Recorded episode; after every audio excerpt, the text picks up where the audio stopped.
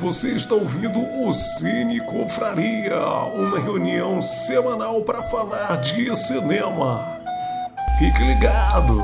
E aí, galera, sejam bem-vindos a mais um dia de Cine Confraria. Nossa reunião semanal aqui para falar de algum filme, falar dos assuntos que surgem quando a gente fala sobre o filme, falar também, jogar conversa fora e os assuntos forem aparecendo a gente que reúne às segundas-feiras uma live no YouTube para comentar o filme que foi escolhido na semana anterior. Para você que nunca ouviu falar de Cine Confraria, é só um grupo de amigos que gosta de fa falar, jogar conversa fora sobre filmes. Então, um de nós toda semana escolhe um filme que todo mundo tem que ver para comentar na semana seguinte e na semana seguinte um escolhe de novo um filme e assim por diante, né? Semana passada nós comentamos. O que, que a gente comentou mesmo, gente? Fresh. Fresh. Ó, o filme que eu escolhi e eu mesmo assim não lembrei qual era. Semana passada comentamos Fresh e no final do episódio o Bernardo escolheu o filme que iríamos comentar essa semana e o filme é, como vocês já viram no título da live, do vídeo ou do podcast, é o filme Já Não Me Sinto em Casa Nesse Mundo, filme da Netflix aí de 2017. Se você quiser saber qual é o filme da nova rodada, fica aí até o final, que no final a gente vai avisar qual é o filme. Mikael vai nos dizer qual filme que vamos comentar. Hoje nós temos pouca gente aqui comparado a alguns outros programas, né? Outros episódios. Então acho que hoje dá, dá até pra gente dar um oi aí, pra, sem se delongar muito. Mas vou pedir aí pra galera dar um oi para você que está ouvindo e não assistindo, saber quem está participando hoje. Bernardo, o curador da semana que escolheu o filme. Dá boa noite aí pra galera, Bernardo. Boa noite, galera. Sempre, sempre muito sucinto, né? Glauber, que acabou de chegar, já chega dando oi pro pessoal aí. Fala galera, tudo bom? Beleza, também temos hoje participando o Mikael. Vai lá, Mikael, você deu, deu tempo de separar uma frase aí, frase de impacto? Pra... Não, não, não. Você pegou de surpresa. Só, só vou dizer que Estou me sentindo em casa porque estou realmente em casa. Aqui tinha que ter uma frase de impacto, então a frase de impacto seria tranquem suas casas. Beleza, maravilha. E também temos hoje Sheila Benjamin. Sheila. Eu tenho uma dica, gente. Deixem a polícia trabalhar em paz, né? Legal. Tudo, tudo teria ficado melhor se tivesse deixado a polícia trabalhar. Será? Bom, Sim. vamos comentar aqui Sim. então. Vamos lá. Então, gente, hoje. Ah, fica aí também o convite, se você está ouvindo isso. Não sei se vai aparecer gente hoje na live para conversar com a gente sobre o filme, mas a gente sempre deixa aí o convite para vocês virem às segundas-feiras às 21 horas. Ô, Mikael, tá fazendo ruído aí, bota no mudo, por favor. É, a gente sempre convida as pessoas a participarem no chat, é, comentar com a gente os filmes que a gente sempre está comentando. E quando vocês participam no chat, a gente lê aqui, responde, pergunta, sempre rola uma interação legal. Então, se você ouviu esse episódio não ao vivo e gostaria de participar dos próximos, fica ligado aí no nosso YouTube. É só procurar lá por Cine Confraria que você consegue participar no chat ao vivo com a gente. Mas hoje nós vamos comentar já Não Me Sinto em Casa Nesse Mundo. O título é enorme assim, não é uma invenção brasileira, né, que adora inventar moda em títulos. Dessa vez não, dessa vez é uma tradução quase que literal do título do filme que é inspirado no título de uma música. É, e é o primeiro filme dirigido por Macon Blair, que dirige e escreve esse filme. Macon Blair ele é ator. Ele já participou de muitos filmes, não é, nunca fez nenhum protagonista. Provavelmente você não sabe quem é. Talvez até se você ver a foto dele, você não vai lembrar que você já viu algum filme com ele.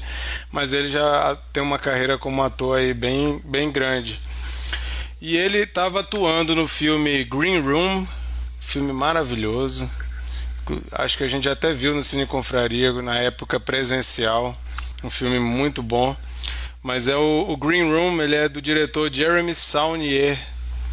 E enquanto ele participava desse filme, o Macon Blair falou pro Jeremy que ele estava trabalhando num roteiro, que ele tinha uma ideia, que ele queria fazer um filme.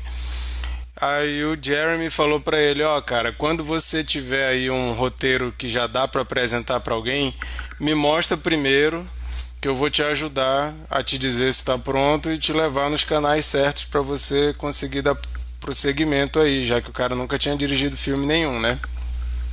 E assim aconteceu. Quando o Macon Blair achou que já estava bom, levou para o Jeremy, o Jeremy ajudou ele a, a contactar pessoas, produtores, etc. E um ano depois eles conseguiram financiamento para o filme e também o contrato com a Netflix que possibilitou aí o lançamento desse filme. O filme foi lançado direto na Netflix. É... Verdade, Marqueto. Esse filme ele, ele foi um daquelas joias do, do, do Festival de Sundance ah, que acontece sim, no é verdade. ano, em é. janeiro. E a Netflix comprou o filme pronto já. já verdade. Foi lá, é, o filme fez barulho. É. é. Esses festivais eles têm essa, essa habilidade né, de apresentar filmes independentes que ainda não tem distribuição para essas pessoas que podem se tornar distribuidoras, seja canais de streaming, seja distribuidoras no cinema também, e acabam fazendo esses acordos e o Macon Blair conseguiu vender para Netflix o filme. Boa correção. Mas só para vocês saberem, filmes que esse cara já atuou, ele atuou naquele The Hunt, A Caçada, que foi dica já no, no Cine Confraria que é meio que um reality show ali de sobrevivência, muito legal esse filme. Ele participou de Logan Lucky, participou de Projeto Flórida e participou de muitas séries. Ele escreveu é, e dirigiu um episódio da série dos Irmãos Duplas, Room 104. É uma série de antologia meio do mundo fantástico, da HBO Max, que inclusive eu tenho muita vontade de começar a assistir, e cada episódio é dirigido por alguém, né? E o Macon Blair dirigiu o primeiro episódio da primeira temporada. Então, se você gostou desse filme e quer ver outros trabalhos dele dirigindo, Room 104, eu tô falando metade em inglês, metade em inglês, né? Então, quarto 104, série da HBO Max, que é o primeiro episódio dirigido pelo Macon Blair. Mais uma coisa que eu fiquei embasbacado, que eu não sabia, é que Macon Blair já está em fase de pós-produção, o filme já foi com completado, de Toxic Avenger, que é um filme clássico aí de filme B, não sei se quantos já viram daquela produtora famosa no mundo do cinema trash, a Troma, que é como se fosse um super-herói que tem o rosto deformado por é, um ácido, não lembro direito como é que é, e ele fica parecendo um slot assim, e ele vira tipo um super-herói, ele tem superpoderes. O filme é muito tosco, mas é um clássico, cult, bizarro, muito muito ruim entre aspas, mas como é um clássico, está sendo feito um novo filme com Kevin Bacon, Jacob Tremblay, Peter Dinklage e Elijah Wood, que adora filme B, né? Filmes independentes, filme B é praia do Elijah Wood. Então esse filme logo logo vai sair, eu estou muito curioso para ver o que, que vai fazer.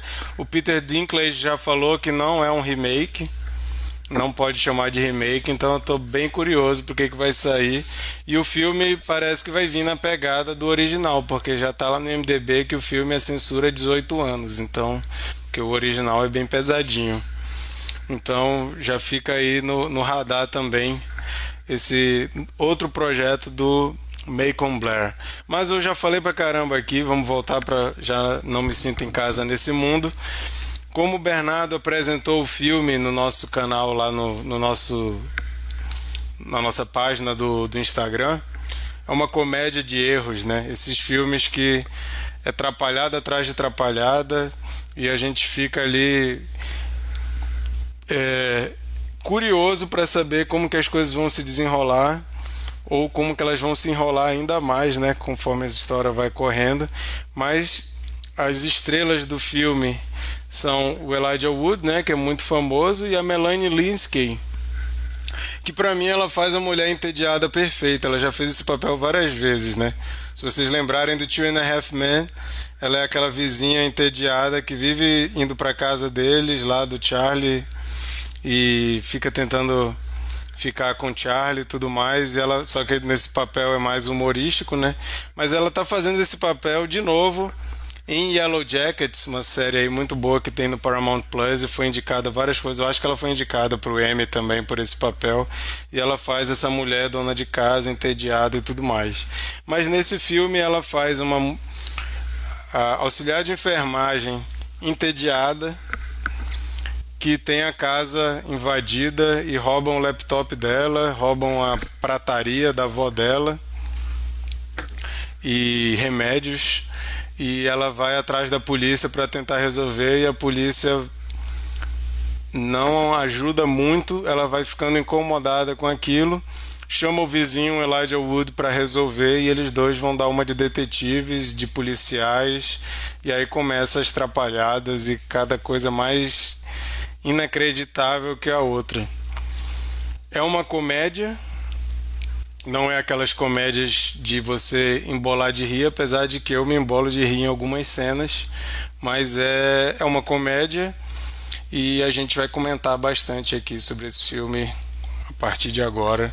Prometo que eu parei de falar. Vou chamar o Glauber aí para começar. Glauber, você assistiu o filme, já tinha visto, viu pela primeira vez? Como é que foi a experiência aí?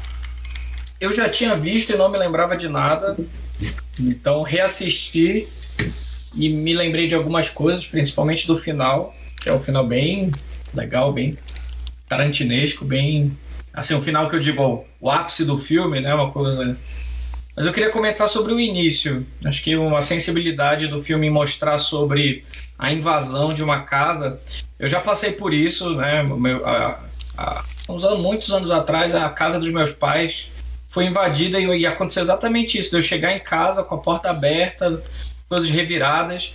O sentimento de que ela fala que o problema não é o material, mas o sentimento de invasão é um negócio que realmente faz a gente refletir sobre o quanto que a gente é vulnerável e o quanto que a gente pode fazer.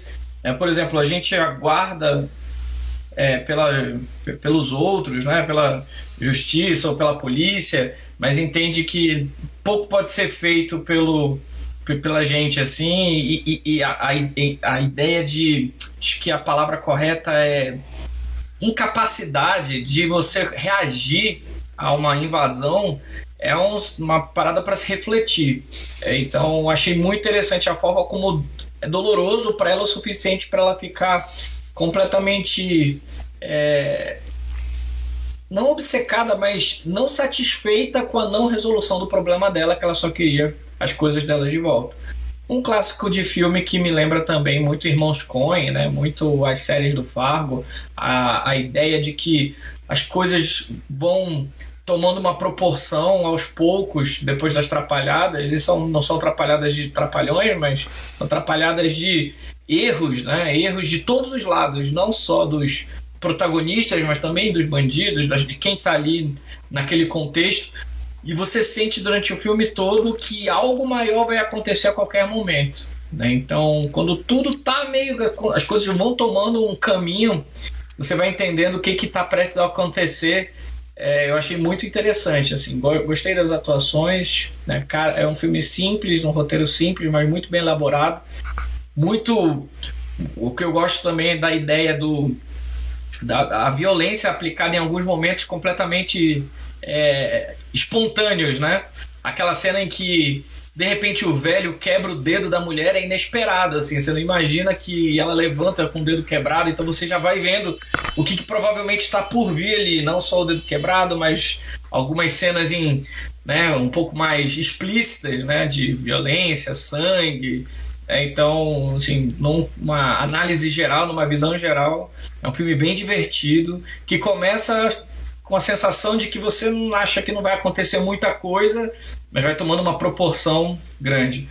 Os bandidos me lembram um pouco os bandidos do Esqueceram de Mim, né? Aquela coisa meio. Cara, são uns três bandidos molhados ali tentando realizar um plano meio que tosco, né? De uma forma tosca, tentando lidar com aquela situação, enquanto do outro lado você tem protagonistas também toscos, né? Aquele, o, o vizinho ali dela, não sei se é o vizinho, mas o cara que ajuda ela, que é o Elijah Wood, metido a ah, super preparado ali fisicamente, né? Ou então em, em, técnicas de luta, quando você vê ele, na verdade, é tão despreparado quanto ela e só talvez tenha atitude de tentar fazer uma coisa que ele não tem muita ideia do que fazer.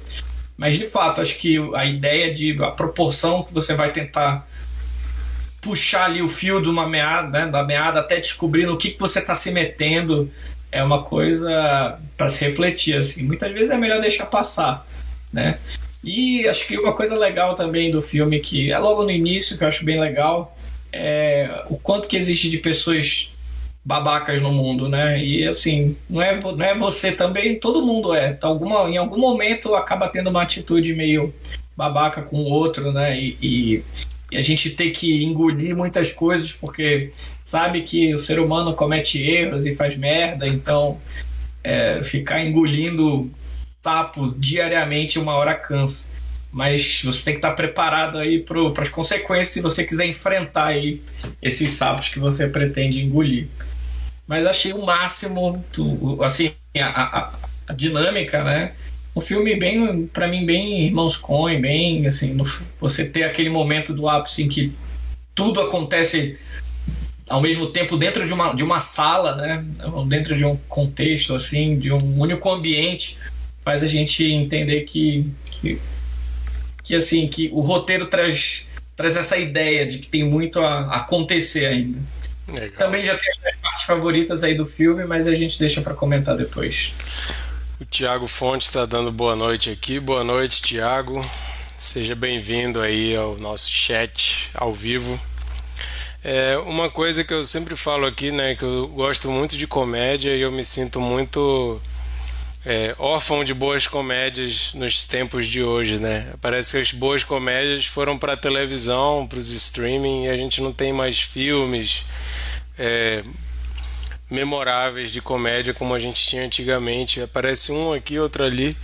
Mas esse filme, cara, eu acho ele muito engraçado. Eu acho que é o tipo de humor que eu gosto, que ele sabe. Ele é muito sarcástico, assim, né? O cara tem uma, uma visão muito cínica.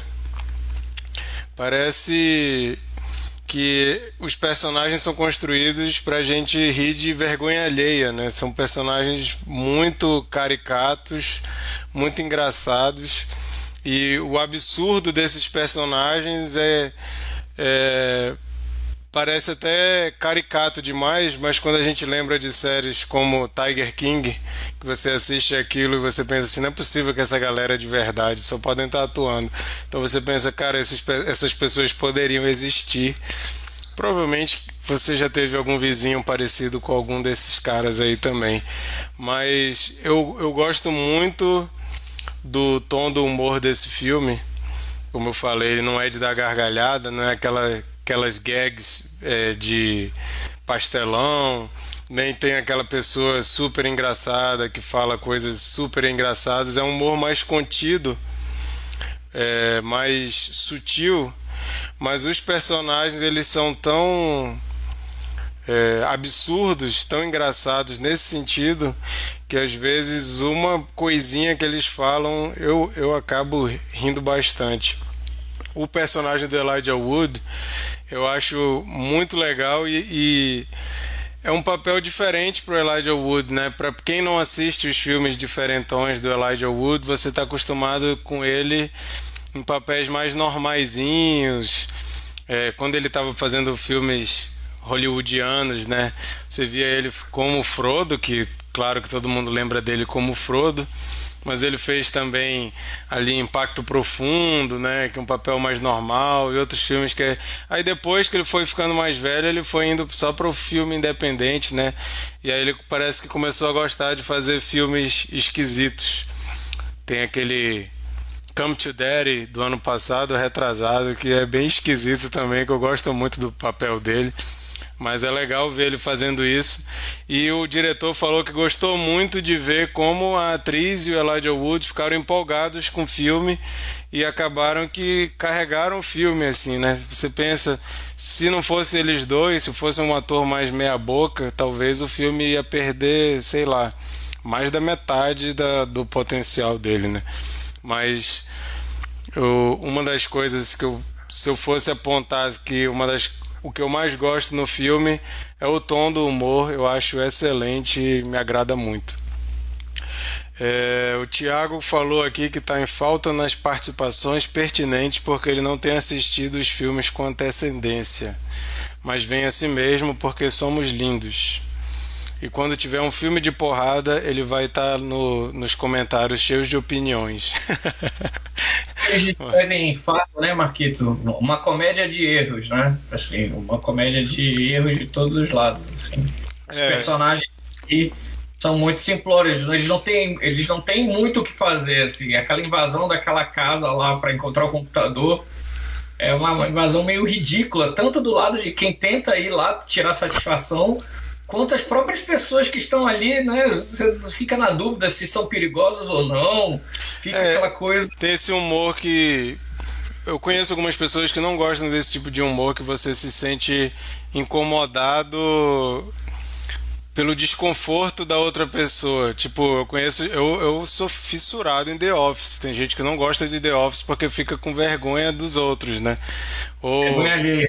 Ou Entrando numa Fria, eu lembro que quando estreou Entrando numa Fria, eu me amarro nesse filme. Ben Stiller, para mim, é um dos melhores dele. E alguém me falou, cara, eu não consigo ver, eu fico com mu muita pena do, do constrangimento e tal. Eu gosto muito desse tipo de humor, então comigo funciona. Mas a Sheila já levantou a mão ali dizendo que ela não gosta desse tipo de humor, então vamos ouvir. Sheila, explica pra gente aí por que que tu não gosta? Se tu não gostou do filme, fala aí pra gente. Tu tá no mudo, Aiza. Então, cara, assim, é, de um determinado momento para lá do filme, acho que depois daquela fase, depois que começa a, a desmembrar ali a dinâmica da, da galera da van, eu entrei, eu, eu comecei, tipo, pra mim tava assim, já não me sinto em casa nesse filme. é a minha, pra mim, esse filme foi mais ou menos assim. Já não, eu já não tava mais me sentindo em casa. Porque eu acho que o filme tem altos e baixos, né? É, não querendo criar muita expectativa sobre o filme, assim, não, não levar muito ele a sério, até por ser uma comédia de erros mas eu fiquei muito incomodada com alguns núcleos. Eu mandei mensagem pro Bernardo. Cara, a galera da van, eu brochava toda vez que tinha, que tinha sequência com a van. Porque é, é, era um negócio tão sem química. Eles não tinham química nenhuma um entre os outros. A menina da tatuagem das estrelas. Aquela ida que eles fazem num lugar à noite que eu ainda não entendi porquê, que o cara caiu a dentadura dele. Eu cortaria essa cena. Então, depois que começou a ter entrar a galera da van, eu, o filme começou a me perder. Me perdeu muitas vezes, assim. Eu posso, eu posso e... tentar, posso tentar falar sobre essa, cena, inclusive. Eu, assim, Pode. A minha, a minha, o meu entendimento é que você tem escalões de bandidos. O Sim. mais fuleiro de todos, que é o que invade lá, que ele é muito ruim. Tanto é que todas as vezes que ele se lasca é da forma mais imbecil possível, mas ele presta contas pra galera da van, que é um pouquinho melhor, mas que também são um bando de babaca, e eles são é, é, submetidos a um bandido de verdade, que são aqueles lá, os mauzões e tal. Então, para mim, eles estão apresentando essas camadas, assim, ó, a gente tem esse bandido de é, ladrão de galinha que não consegue se defender de nada, é um trapalhão, mas para a gente ter uma noção de perigo real, né, a gente precisava entender que existem bandidos de verdade. Não é todo mundo babacão igual aquele lourinho que. que pelo amor de Deus, né? As cenas com ele eu acho muito engraçado, que ele é muito ruim. Então a gente acaba tendo as camadas, por isso que a gente tem aqueles outros lá. Escalão, é, não, não explicando, mas o que eu entendi foi. Esse escalão também mostra que esse grupo de né, bandidos aí, eles têm várias coisas a. várias ameaças. Não só com quem eles têm que lidar, ou seja, com quem eles estão roubando, que podem. Eles estão roubando pessoas talvez mais poderosas ou mais perigosas do que eles. Mas também no mundo do crime tem que lidar com pessoas que são mais perigosas do que eles ainda, né? Então, assim, os caras também estão meio atrapalhados nesse processo. E, e, e, me lembra muito, por exemplo, no caso de Fargo, a coisa do. a primeira tentativa dos caras tentando fazer o sequestro. Eu adoro Fargo. Fargo tá nos meus top 5 filmes da, assim, da vida. Impressionante a, a, também a ideia da dupla, né? O psicopata e o idiota é, tentando fazer um, um, um, sequestro frustrado. Então aqui é também existe frustração no plano maligno, né? no plano ruim de pessoas ruins que tentam fazer o mal. Então eu acho isso interessante, porque sempre parece que os bandidos são sempre mais inteligentes, mais espertos, mais hábeis, conseguem fazer tudo de acordo com o plano, e as vítimas são os idiotas. Aqui todo mundo é meio idiota tentando lidar uns com os outros, o que é uma realidade. Nem todo mundo aí é expert em roubar, nem a lutar contra ladrão e coisa do tipo. Desculpa interromper. Eu, eu, me lembro de algumas, eu me lembro de algumas cenas que aparecem no jornal aqui em BH de vez em quando que é para ser é, jornal falando de crime, mas tem uns criminosos que são tão ruins, tipo outro dia mostrou de um bandido que entrou no lugar Aí ele dormiu no lugar que ele tava roubando. Os caras chegaram no outro dia, o bandido tava dormindo. Ele pegou tudo que ele queria roubar e acabou dormindo no lugar. Fica assim, caramba, bicho, que coisa ridícula. Ou então o cara que tem um que apareceu um tempo desse também, o cara que sempre volta no mesmo lugar, a câmera sempre pega o cara ainda, ele vai, subia na janela, abria, entrava, a câmera pegava tudo e o cara sem brincadeira, parece o dono do estabelecimento lá falando: Cara, eu já tentei que a polícia pegasse esse cara, ele já roubou minha loja 15 vezes e ele continua voltando. Caramba, a audácia desse cara. O cara nem escondia mais a cara, mas a polícia não fazia nada. Só um parêntese desses ladrões trapalhões aí que são bem caricatos e sei lá, parece comédia, parece filme de comédia. Vai lá, Sheila, foi mal aí a interrupção. É, eu, o que eu sinto também que me incomodou bastante é que ele, ele meio que tem, ele patina em algumas intenções. No começo, ele está levantando uma questão pessoal, que é essa mulher que está à deriva na vida, está sem sentido. Aí o assalto vem para fazer ela se sentir ainda mais lusa, né?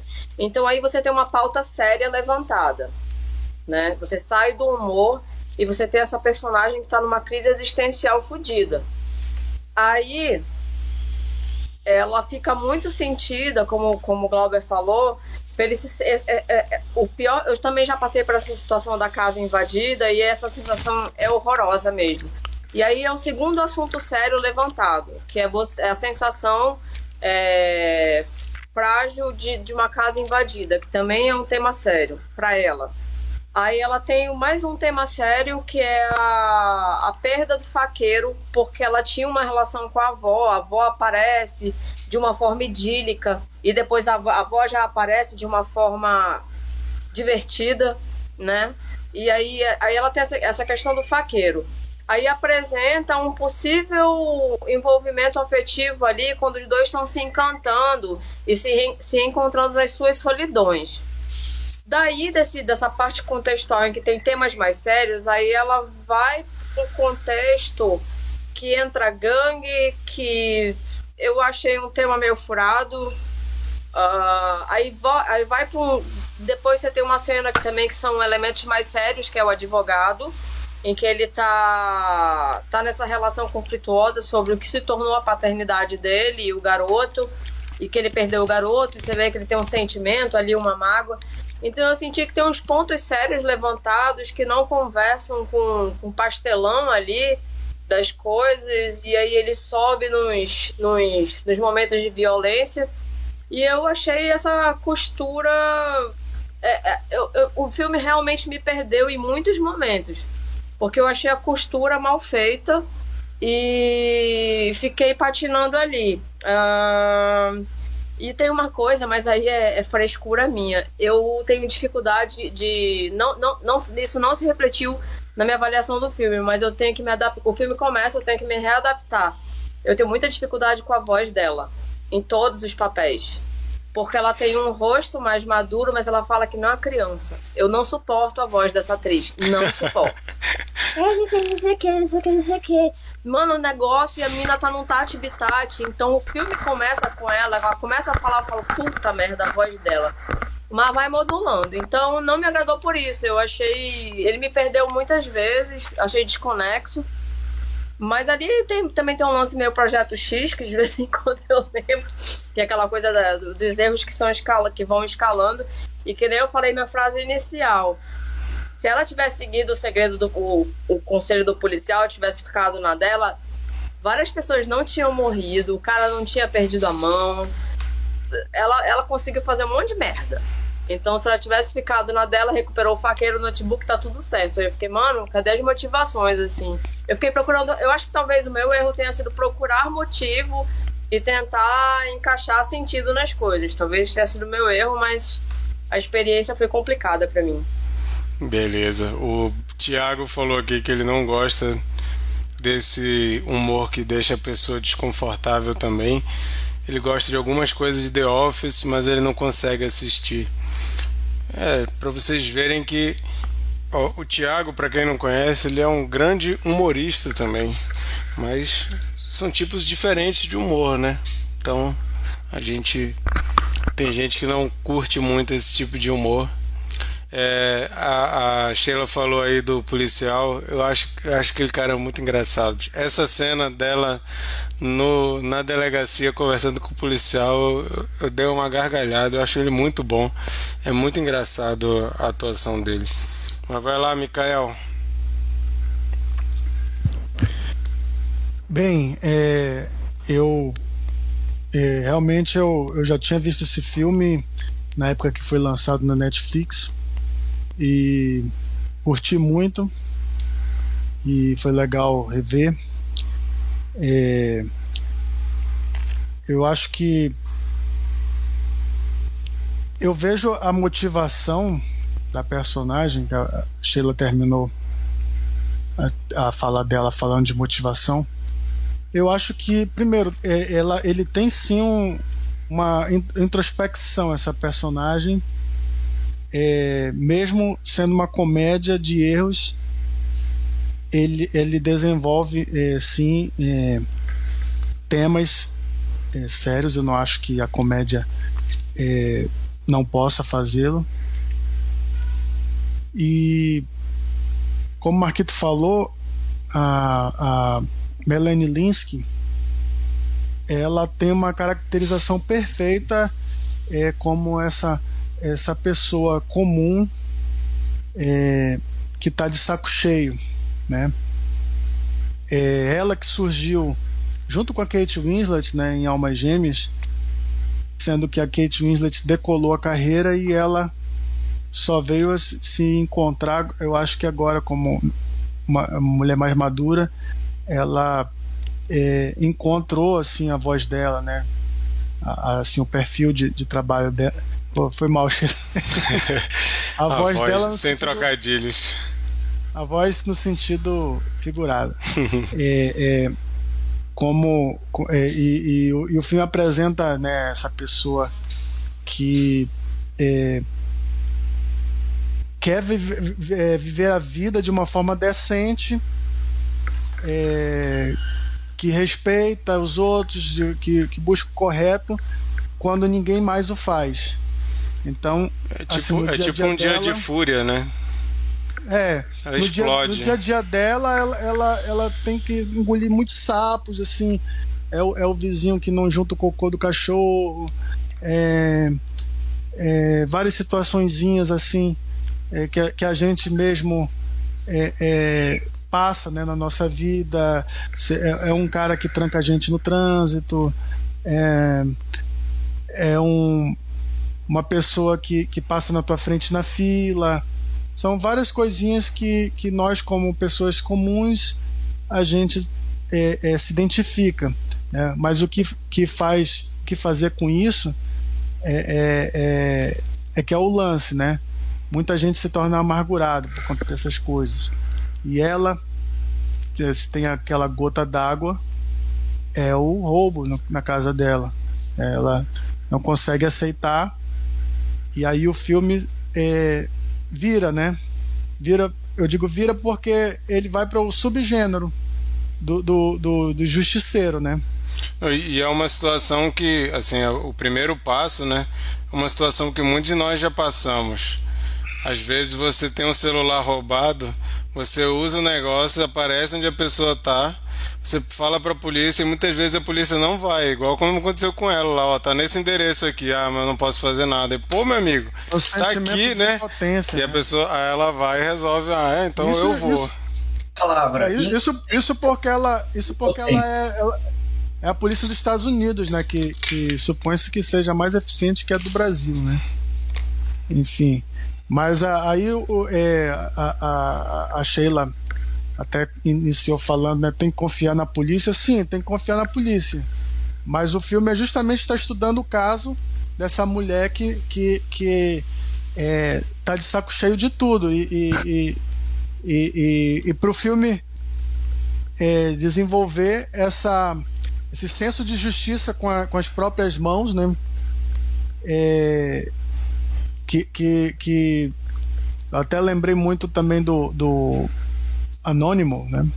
Com, com o Bob Underkirk, que ele começa da mesma Nobody, né? forma. É, começa da mesma forma, só que vai por outro caminho, né? Filme de ação.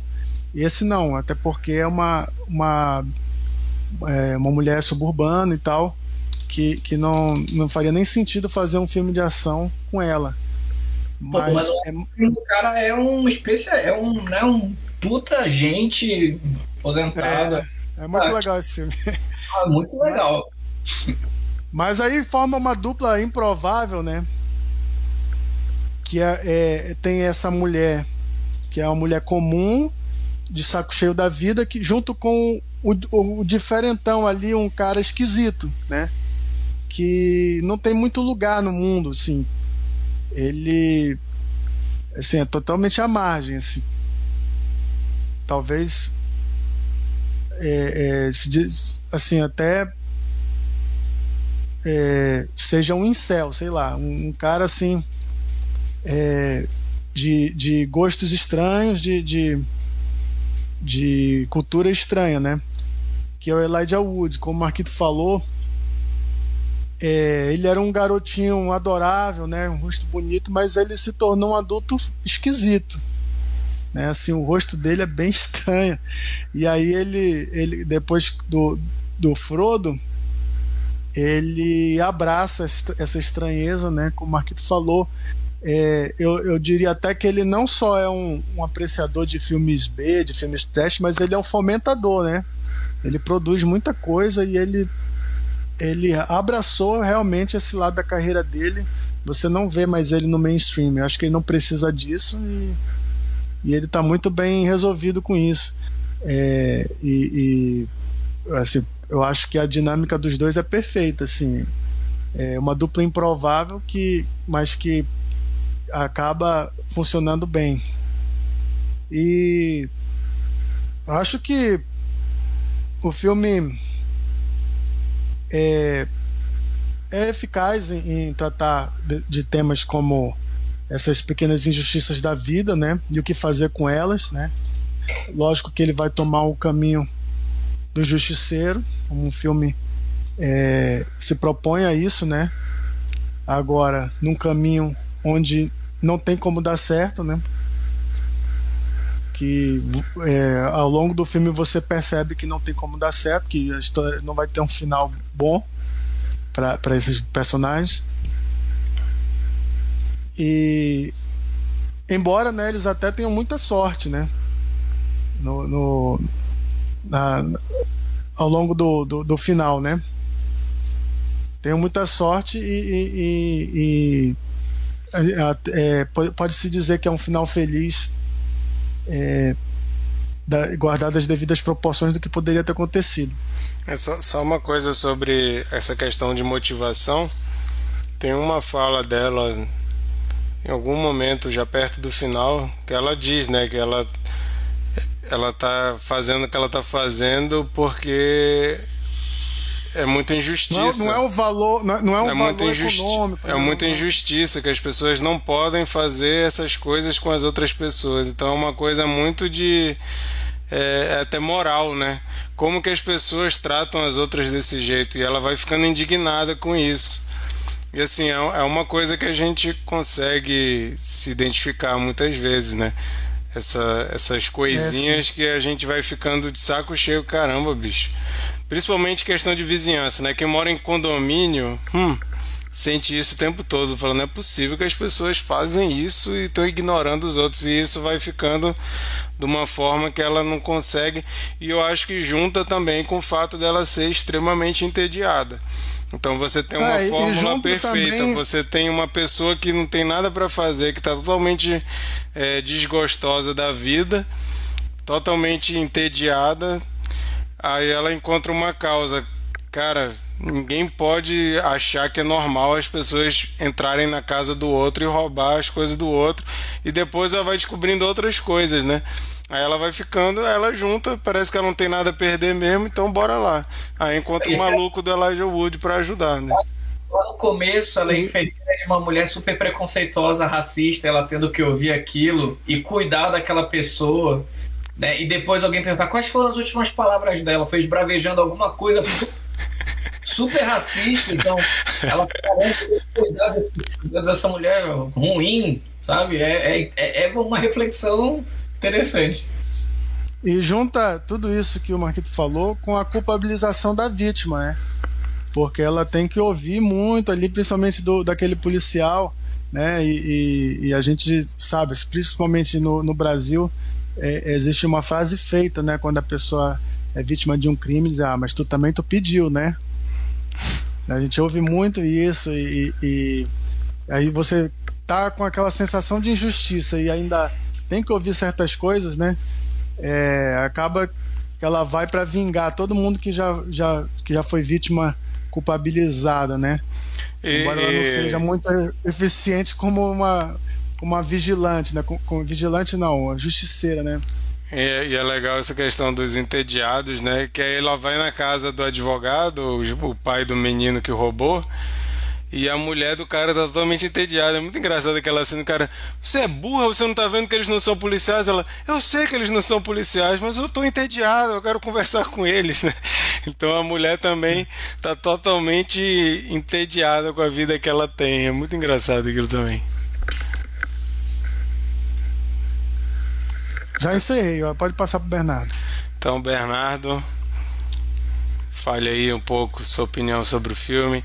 Bernardo, que escolheu o filme, para quem não sabe, já viu, deve ter revisto e queria que a gente visse para poder comentar aqui. Fala aí, Bernardo, por que, que tu escolheu o filme?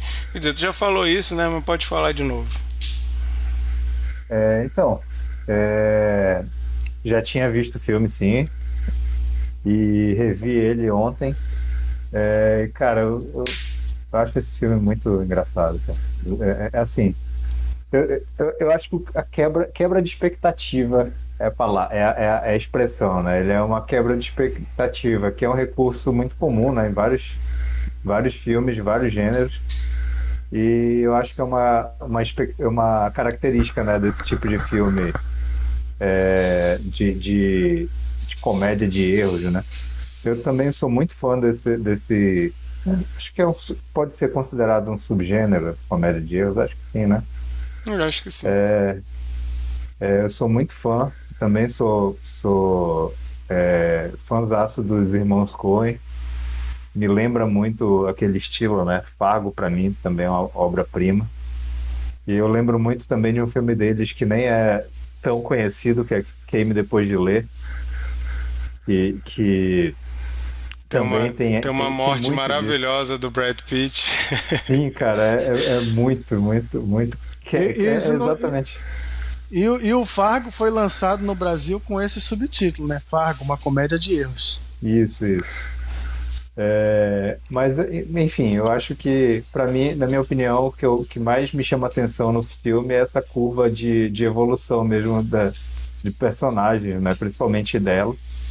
É, o, que no começo ela é aquela mulher solitária, vulnerável, todo mundo passa a perna nela, tem, tem aquela cena é, do bar que, que, é, que eu, eu acho muito bizarra ela é hilária e ao mesmo tempo é, é, revoltante, né? Pô, a menina tá lá lendo o livro sozinha, aí o cara vai lá, puxa papo, e aí ela, pô, fica feliz, pô, sabe? Como, como se, parece uma, uma coisa super amigável, o cara puxando papo pra falar do livro e tal, e o cara, pá, conta spoiler. Taca spoiler. É, é, é, é, e eles usam isso para mostrar depois a conexão com a Elijah Wood, que eu achei muito boa sim, sacada, sim. né? Sim, sim. É, e aí, aos poucos, a gente vê né, essa evolução, ela ficando mais calejada, ganhando um pouco mais de malícia, assim, né? Ela começa a não engolir mais o, algumas coisas. É, e também tem o personagem do, do Elijah Wood, bicho, que, que, eu, que eu também acho é, sensacional. É, esquisitão, né? Também solitário, excêntrico. É, eu acho aquela cena da recuperação lá do, do, do laptop muito boa que ele entra lá com aquela arma é, e pega a estrela ninja, joga na parede e tal, joga uma bombinha pra, pra intimidar os, os caras. Né? É, e pior que ele. Pior é que ele me lembra muito um amigo meu que eu acho que faria é, coisas parecidas assim. Não vou, não vou falar o nome dele, mas a Sheila conhece ele. Agora todos ficamos curiosos. É o Glauber, né? Não, não, não é o Glauco. Mas o mais Mas... divertido dessa história aí da estrelinha é a mulher da estrela receber uma quarta estrela na cara ali, né? De uma outra forma. É, então, eu, eu, curto muito essa evolução deles. A gente vê que ele era um cara muito na dele, muito, muito, é, é, enfim, solitário, esquisitão. E a gente vê que, que é, ele se sente um pouco mais realizado de estar tá fazendo aquilo, sabe? De, de, de, de, coisas que talvez passassem pela cabeça dele, mas ele não, não nunca tinha tido a oportunidade de fazer. É, enfim, eu, eu, eu, curto demais esse filme, eu acho. É, é, é um tipo de humor que também me agrada muito. É, tem tem aquela, aquelas risadas de, de, de vergonha alheia, assim que, pô, é, é, enfim, me agrada. E, e é isso. Não, não, não vou me estender tanto. Legal, então vamos para uma rodada de cena preferida e nota para o filme. Eu achei ela estava travada e agora ela caiu. Vamos ver se ela vai aparecer de novo, mas enquanto isso a gente vai fazendo essa rodada de cena preferida. A minha cena preferida, cara, é a do. A com o velho lá, que até já comentaram aqui. Aquela cena eu acho maravilhosa. A mulher tá com a, a, prataria na mão, o velho vai pegar sem querer, bate na cara do velho, o cara, o velho fica puto, pega a mão dela, quebra o dedo, a cena dela olhando o dedo é maravilhosa. E o chute do Elijah Wood completamente inesperado leva o chute na. dá um chute na cara do velho, uma coisa totalmente covarde, né? Você dá um chute daquele na cara do velho e ele ainda grita assim, né? Sidekick! cara, essa cena é muito boa. Elijah Wood perfeito naquele papel, cara. A sequência dela também, né? no carro e ele falando, não, porque aquele chute lá, a energia vai toda e tal. o engraçado disso é que ele é todo preparado, né, para combate mas para sa pra sair numa de carro, né? Fugindo, ele fica super nervoso. Tipo, ele, caramba, eu tenho que ir pro carro, eu tenho que sentar, eu tenho que não sei o quê. Sim, ele, ele não tá preparado para tudo, mas ele tenta parecer que está preparado para tudo. É, ele acha que na, na cabeça dele, para ele me lembra o Dwight do The Office. Ele acha que ele é bom em tudo e ele é horrível. Mas ainda assim a gente sente um, um certo. Ele tem um carisma, assim, né? A gente torce por ele, mesmo ele sendo tão loser assim. E a minha nota, vou manter. Eu vi que quando eu vi a primeira vez esse filme eu dei nota 7, eu vou manter nota 7. Para mim é uma boa nota para um bom filme. É um filme simples, eficiente no que se propõe. Eu acho que um 7 cai bem. Minha nota nota 7. Mikael.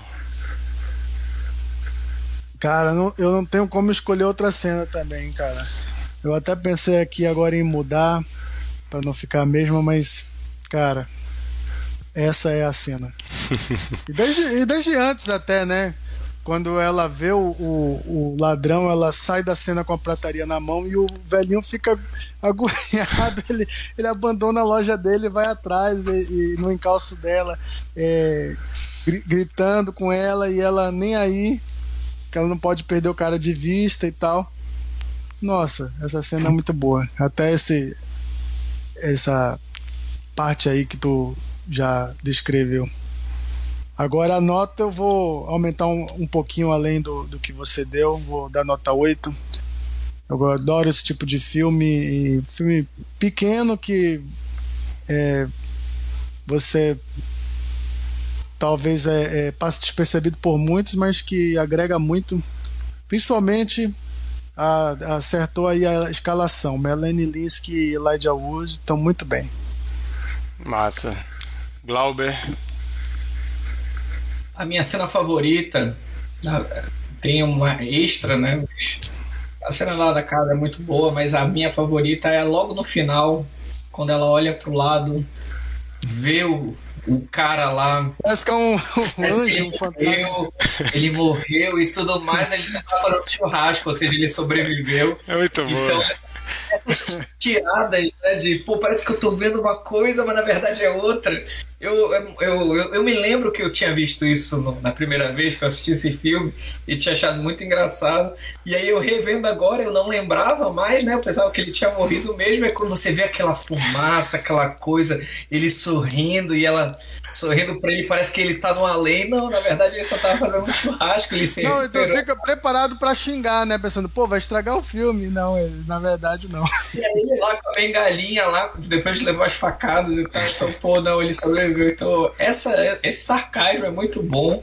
E a cena que ele leva as facadas, é, eu acho assim, tu não tá preparado para ver um personagem que tu torce, um monte de facada na barriga, tu, caraca, bicho. Mas facada inesperada assim sempre é um negócio aterrorizante, né? Eu só lembro do Game of Thrones, quando tem o casamento vermelho e aí a mulher grávida levando também as facadas é um negócio puta que você fica assim, como assim? Não é uma, são várias. Então você fica meio agoniado ali torcendo pro cara conseguir sobreviver. E também você não imagina que o cara vai sobreviver de, um, de uma sequência de facadas daquele jeito. Mas pelo visto o cara é ninja mesmo. Mas é, e a minha nota é nota 8 também. Massa. Sheila, cena e nota. Gente, eu consegui voltar. Não sei se vocês viram no grupo, mandei foto, meu iPhone deu pau, deu, deu emergência, não queria, não queria que eu fizesse nada. Então, minha. Oi? Peraí, que tem uma pequena confusão. Binho, volta aqui. Volta. Estão ouvindo, né? É uma cilada, Binho. Volta aqui. É, a minha cena. A minha cena favorita é a cena do spoiler. Eu acho sensacional que ela se empolga ali, ela meio que acha que ela vai ter uma conversa interessante no bar e o cara, pô, esse cara lê o mesmo livro que eu, daí ele, ele faz desse jeitão. É minha cena favorita, eu fiquei meio que disputando ali com a cena da delegacia, primeira conversa. Peraí. Ah, ah, Binho! Cara, você é chato, vem cá. Não, vem não, cá. não tá vazando, Oxi. não, Sheila, pode falar. Não tá vazando o latido dele, Sério? não. Sério? Ele tava quase matando a gata. É. E aí, a, a minha nota é 6, tá? Não rolou pra mim. E, cara, assim, sobre as facadas que ele leva, a gente já sabe que a Menina da Estrela não poderia ser a nossa segunda vingadora de Bolsonaro, porque ela ia errar a facada também. Não quero que ela dê facada no Bolsonaro, porque ele vai sobreviver outra vez. Então a Menina da Estrela não pode dar facada, é isso. Bernardo. É, eu falei ainda agora da cena do, do de que eles Nossa, entram lá na casa para. Oi? Só do Bernardo, aproveitando para dar feliz dia do gato para gata da Sheila e para quem tiver gatos, aí hoje é dia do gato. Ah, Ah, achei que você tava dando para mim, cara. É. O dia do gato. Para parabéns, todos os gatos desse. Compraria aqui. parabéns, Parabéns Bernardo. Sim, Parabéns aí para vocês, meninos. então, eu falei ainda agora da cena da, da, da- Quando eles entram lá na casa, que ele joga a estrela ninja na, na, na parede, bombinha e tal, que eu acho uma cena sensacional. Mas eu vou ficar com a sequência dela, que é quando eles saem de lá todos felizes, aí eles passam a noite festejando, pulando, dançando, aí bebendo e tal. Ah, Eu acho, eu acho muito boa aquela, aquela comemoração dele. E minha nota é 8 também. Não, e a coisa fica séria logo depois disso, né? Aquela, eles já estão tão seguros de que podem ser bons Vingadores que ela coloca o endereço na mesa e ele já. Bora nessa, vamos nessa missão aí que se achando os maiorais, assim. É, muito legal. Então, gente, esses foram nossos comentários sobre Já Não Me Sinto em Casa Nesse Mundo. Vocês podem também comentar ou no vídeo ou no nosso Instagram, lá quando a gente posta nossas notas do filme, falando a nota de vocês e o que vocês mais gostaram do filme também. Vamos para uma rodada de dica da semana, aquele momento que a gente traz aí alguma coisa que a gente consumiu, seja filme, série, música, jogo, livro, qualquer coisa que a gente acha que vale a recomendação aí para você que naquele momento que está procurando o que ler ou assistir ou ouvir ou jogar, fica a nossa colaboração. Eu vou recomendar o novo filme da franquia Predador que está no Star Plus. Eu sou muito fã, como vocês sabem, né? Escolhi Predador para a gente comentar aqui exatamente quando anunciaram que ia, ia estrear esse filme. E esse filme ele remonta. A gente viu Predador há pouco tempo, né? Então tá fresco na mente. É, aquela mulher que é, vira é, prisioneira refém do Schwarzenegger e do time dele lá, ela fala, né, que os antepassados dela diziam que de tempos em tempos vinha um caçador é, caçar, perdão da redundância aí, um caçador caçar humanos, né, nas vilas que eles moravam e tudo mais. Então, o que que esse filme faz, esse novo Predador, a caçada? Ele traz o predador vindo numa tribo comanche nas grandes planícies norte-americanas ali em 1700 e alguma coisa. Então você situa o predador num, num tempo totalmente diferente de tudo que a gente já viu e lidando com personagens sem tecnologia nenhuma, né? Se a gente tem no primeiro ali eles mesmo com metralhadora gigante dando tiro para tudo que é lado e não conseguindo matar o predador, agora a gente tem gente com arco e flecha e machadinha para lutar contra o predador. E cara, é muito bom o filme. Existe, já fica a dica, existe no Star Plus a versão dublada em Comanche. Porque o filme original, eles deviam ter feito isso, igual o, o igual o, o, Mel Gibson fez em Apocalipto, que os indígenas falam a língua lá, que eu não sei qual é. Nesse filme os índios falam inglês, só que fizeram uma versão em que eles dublam, os próprios atores dublam as falas todas em Comanche, a língua original. Isso é bem interessante. Eu não vi nesse formato porque me incomoda a dublagem que a pessoa mexe a boca diferente. Eu fiquei achando uma pena que o original não é em Comanche. Eu acho que seria mais legal. Mas se você quiser ter essa experiência, tem essa opção lá. É só ir lá nos extras do filme. Dá pra ver desse jeito. Mas é um filme assim, ação de primeira os atores é, que são indígenas realmente, todos eles que fazem os indígenas são atores indígenas, são muito bons. Então, se você está querendo um filme de ação de sobrevivência e tudo mais com ET, né? Com o Predador, ver, uma versão, a versão mais antiga do Predador que a gente já, já teve no cinema. Fica a dica, tá no Star Plus. Predador, A Caçada. O título original é só Prey. É o primeiro filme do Predador que não tem o nome Predador, mas no Brasil resolvem botar Predador tá virando uma parada meio Assassin's Creed, né? Vão colocando eles em. vão colocando ele em tempos diferentes ali. Daqui a pouco é no. É, inclusive, eu vi um tweet que eu achei maravilhoso, o cara falando que deviam usar isso como template para franquias de terror. O cara botou assim: faz um, um pessoal na Grécia Antiga encontrar o cubo do Hellraiser. faz o, faz o, o, Final Destination lá, o Premonição no Japão feudal. faz uns negócios assim, né? Predador no Japão feudal, Predador no, no, na Grécia, Predador no espaço, Predador. É, tudo, dá, dá pra fazer. Pra. Cara, e se mantiverem a qualidade desse, cara, bom demais, viu? Recomendo acredite no hype, que esse, todo mundo tá falando que esse filme é o melhor desde o primeiro e tem gente dizendo que é melhor até que o primeiro. Eu, para mim, o primeiro tem um lugar especial, mas sem dúvida, depois do primeiro, para mim é o meu preferido até agora. E olha que eu gosto muito daquele com Alice Braga, o Predadores, eu acho bem legal, mas esse consegue ser melhor. Essa é a minha dica. Sheila, sua dica? Minha dica, eu vou de podcast, podcast novo da Rádio Novelo. Lançou às oito, são oito episódios, eles já lançaram os oito episódios de uma vez. Chama Projeto Querino. É um podcast importantíssimo, riquíssimo. Uh, eu estou muito empolgada com ele porque é um, é, é, um conteúdo de história, só que a gente recebe uma história no colégio muito desinteressante, né?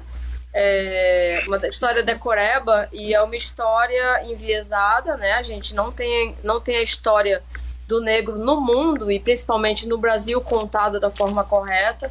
Então, é um podcast que serve como uma correção histórica da história que a gente aprende. Ele se propõe a usar a história para explicar o Brasil de hoje, explicar como é que a gente chegou nesse Brasil, como é que é essa gênese que é, assim, a nossa característica de colonizado é uma das características, mas a, a escravatura fala muito mais sobre os nossos problemas atuais do que qualquer outra coisa. Então, é extremamente rico, potente, assim, é algo para você ouvir com atenção, porque são muitas informações, mas elas são bem colocadas e é realmente histórico, assim. É... Eu fico feliz porque apesar da gente. O que eu acho legal desses materiais é que, apesar da gente não ter estudado isso na escola, hoje existem conteúdos que te entregam o que você precisa aprender. Então não tem desculpa se você tem acesso à internet, se você tem algum referencial, não tem desculpa para você não reaprender as coisas e colocá-las nos seus devidos lugares. Então super recomendado. Legal. Repete o nome? Projeto Querino é da Rádio Novelo, tá lá no Spotify, oito episódios. Massa. Mikael. Cara, posso recomendar The Offer de novo? Já recomendaram, né? Pode. Já, já teve várias vezes que repetiram dicas aqui. Cara, assim, é porque o Marquito ele ele tá sempre em cima do lance, então é difícil você recomendar uma coisa que ele não já falou, né? Bom, The Offer, para quem perdeu a indicação do Marquito, é uma minissérie da Paramount Plus é, que reconta os bastidores da produção do Poderoso Chefão, comemorando aí os 50 anos de lançamento desse filme que é, para muitas pessoas, né, inclusive eu, é o melhor filme de todos os tempos. E por que assistir esse filme? Primeiro porque a série, é né? fã de poder é a série. Vai ter um filme também que estão produzindo, mas essa é a série. É, para quem é fã da, do filme, né, você é, pega assim os lances de, dos bastidores que são em, em grande parte é, tão espetaculares quanto o filme. Assim, é, você fica incrédulo de ver é, alguns, algumas coisas que aconteceram. Lógico que é, na dramatização eles exageram algumas coisas, né, para efeitos é, de, sei lá, de dramático, aumentar, né? é, aumentar a emoção e tal, é, de tirar algum mas, mas sim, grande parte do, do que retratam lá aconteceu de verdade. O segundo motivo é, é a atuação do, do Miles Teller, que, que faz o papel do Albert Ruddy, produtor do filme Poderoso Chefão, e do Matthew Good, que faz o papel do Bob Evans. Os dois estão muito bons. É, principalmente, vou destacar eles. Principalmente o Matthew Good, né? Matthew Good tá perfeito. A, a eu, inclusive, eu não lembrava que ele fazia o Ozymandias do Watchmen. Que tá muito diferente, é. totalmente diferente. Sim. E, e, quem, quem puder ver o Bob Evans na vida real vai ver que ele, que ele tá muito bem. assim Existe uma certa é, é, dificuldade nessa questão de, de você é, fazer o papel de um, uma pessoa real, né? Você está imitando ou você está realmente interpretando, né? Alguns atores da série não conseguiram muito fazer isso, acabam soando como imitação. Mas não é o caso do, do Matthew Good, né? E, e o terceiro motivo é que, assim, muita gente não sabe o que o produtor de um filme faz, né? E para essas pessoas agora você pode dizer, assista The Office que você vai descobrir, porque o filme é sob o ponto de vista do produtor, né? Tanto que o, o Francis Ford Coppola é um coadjuvante do filme. O Marlon Brando quase nem aparece. O, o, o é o nome. Mario Puzo também aparece só no começo aparece mais, é. Então o, enfoque realmente é do produtor, o Albert Ruddy, ele, ele inclusive é, funciona como produtor da série, consultor, né? Ele, ele, ele apresentou os fatos, então é tudo do ponto de vista dele. E então do ponto de vista assim de, de é, o que faz um produtor também eu acho que é, é a forma didática perfeita para você é, entender essa figura tão importante é, no, no, cinema, mas que a gente às vezes é, é, para glorificar o, o, o, diretor, o roteirista, a gente acha, ah, o produtor só atrapalha. É Não é bem isso, assim, às vezes o... É por isso que quando ganha o Oscar de melhor filme, quem ganha o Oscar é o produtor. Isso. Né? Então, quando o produtor está na mesma visão artística do, dos outros, né? Ele é um assim o facilitador, né? É que a gente, às vezes, a gente fala do produtor sempre como uma figura negativa, né? Um cara que tá é, pé no saco, que tá atrapalhando sempre. É, mas quando o time tá com a mesma mentalidade, ele soma, né? Ele não. E é isso que a gente vê nesse filme. Nessa minissérie ali. Legal. Glauber,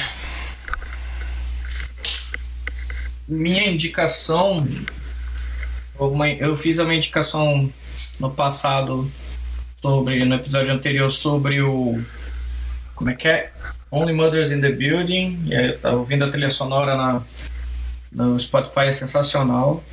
Mas a minha dica de filme mesmo, eu, eu assisti dia desses o primeiro Kingsman que fizeram agora o novo Kingsman, né? Que é antes de tudo, etc. É o terceiro, né? Que, é o terceiro, mas que mostra a origem do Kingsman.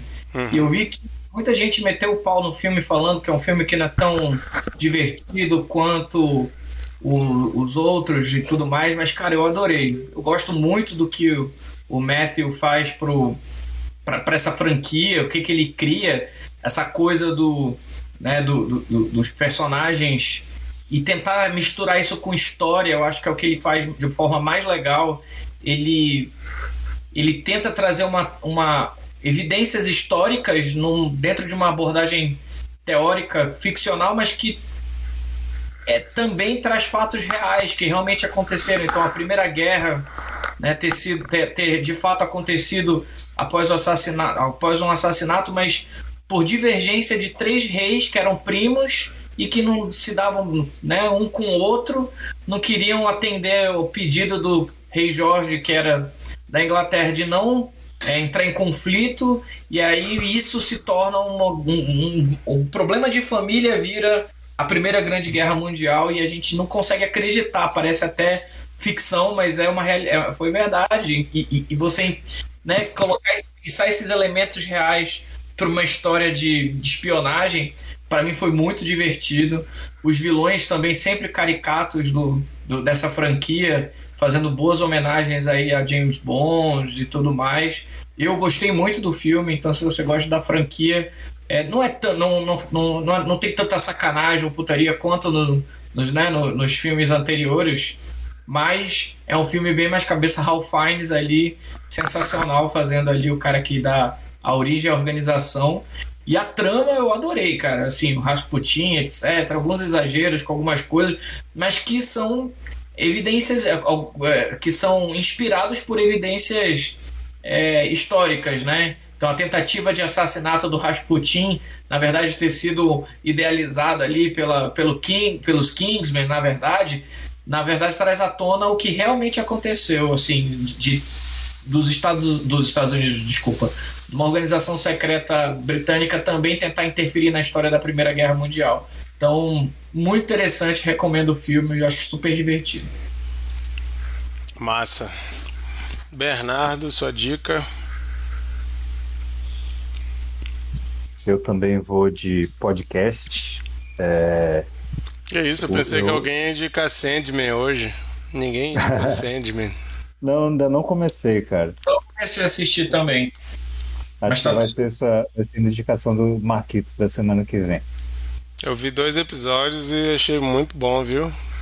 É. Entendi por que, que o Neil Gaiman tá rasgando tanta seda pra série. Mas vai tá, lá. Tá na, tá na fila. é, eu vou de podcast também.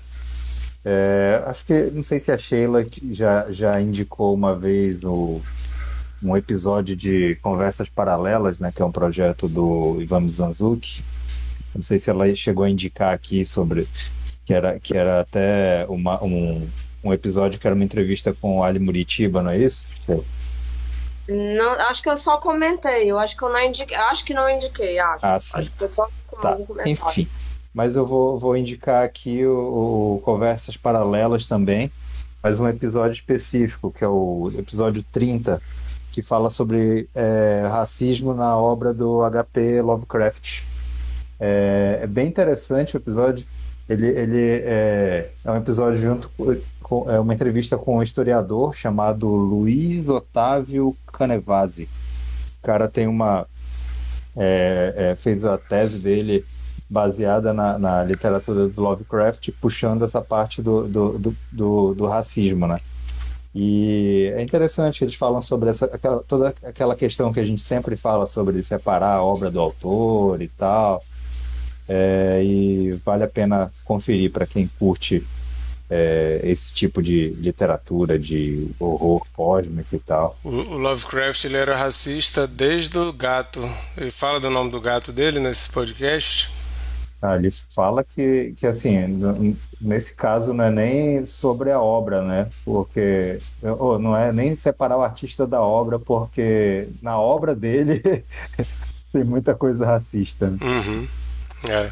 Por isso que é tão legal o livro Lovecraft Country, que é um negro fã de Lovecraft que mesmo assim é apaixonado pelo universo e aí o viram até uma coisa de metalinguagem, né? Porque o, o personagem está fazendo algo que o autor do livro está fazendo também de ressignificar o legado do Lovecraft, né? Isso é muito legal. Vou, vou ouvir, fiquei curioso. Então, gente, essas foram as nossas dicas. Depois vocês comentam lá no nosso post quando a gente postar as dicas, o que vocês acham, se vocês já viram, se viram porque a gente indicou, se já tinham visto, se querem desindicar o que a gente indicou, podem falar lá nos comentários. E agora a gente vai saber qual que é o filme da nova rodada. Mikael, agora curador da semana, vai dizer pra gente qual filme a gente tem que assistir até a próxima segunda-feira. Vai lá, Mikael. Bem, pessoal, eu escolhi um filme de um diretor que eu curto muito. É, ele tá tava aí na seleção de Cannes desse ano e já está disponível em streaming agora. É, é um diretor que volta. Eu, é, eu acho que simboliza um retorno porque ele volta a escrever um roteiro original, coisa que ele não fazia desde Existence. E também ele volta ao body horror, né? Que o consagrou. Estou falando do David Cronenberg. Então quem, quem curte body horror sabe que é um dos temas mais presentes na, na filmografia dele. E ele lança esse filme novo que tem o título de um filme antigo dele, dos mais antigos, porém não é uma refilmagem. É, e o título é Crimes do Futuro. É um filme com Viggo Mortensen, Kristen Stewart e grande elenco, né? Aquela jovem linda, Lea Sidhu.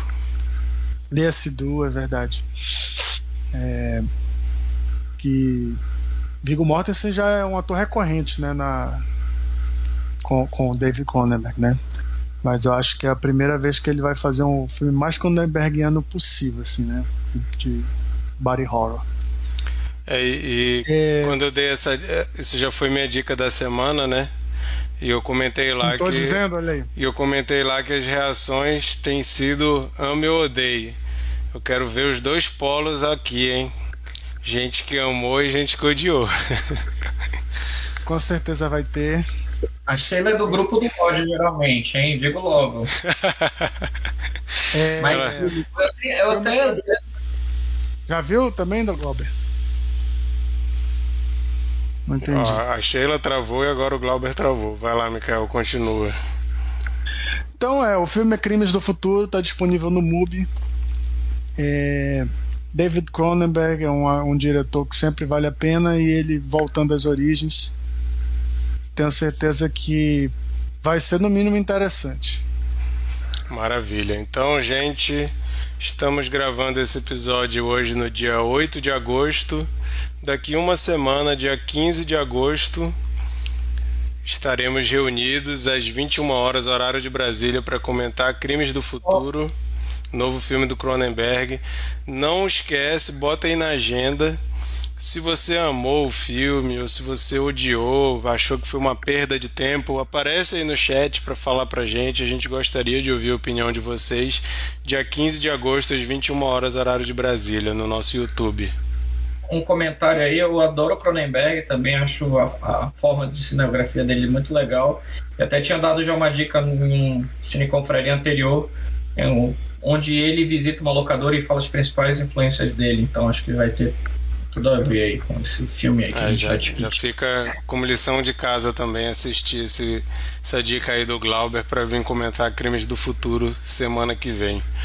Então é isso, gente. A Sheila caiu, não deve voltar mais. A gente já está encerrando. Esse foi o nosso papo sobre Já Não Me Sinto em Casa Nesse Mundo. Conta pra gente o que vocês acharam e a gente espera vocês na semana que vem para comentar Crimes do Futuro. Obrigado, Tiago e todo mundo que estava online aí assistindo hoje ao vivo. Valeu, Bernardo, Glauber, Micael e Sheila.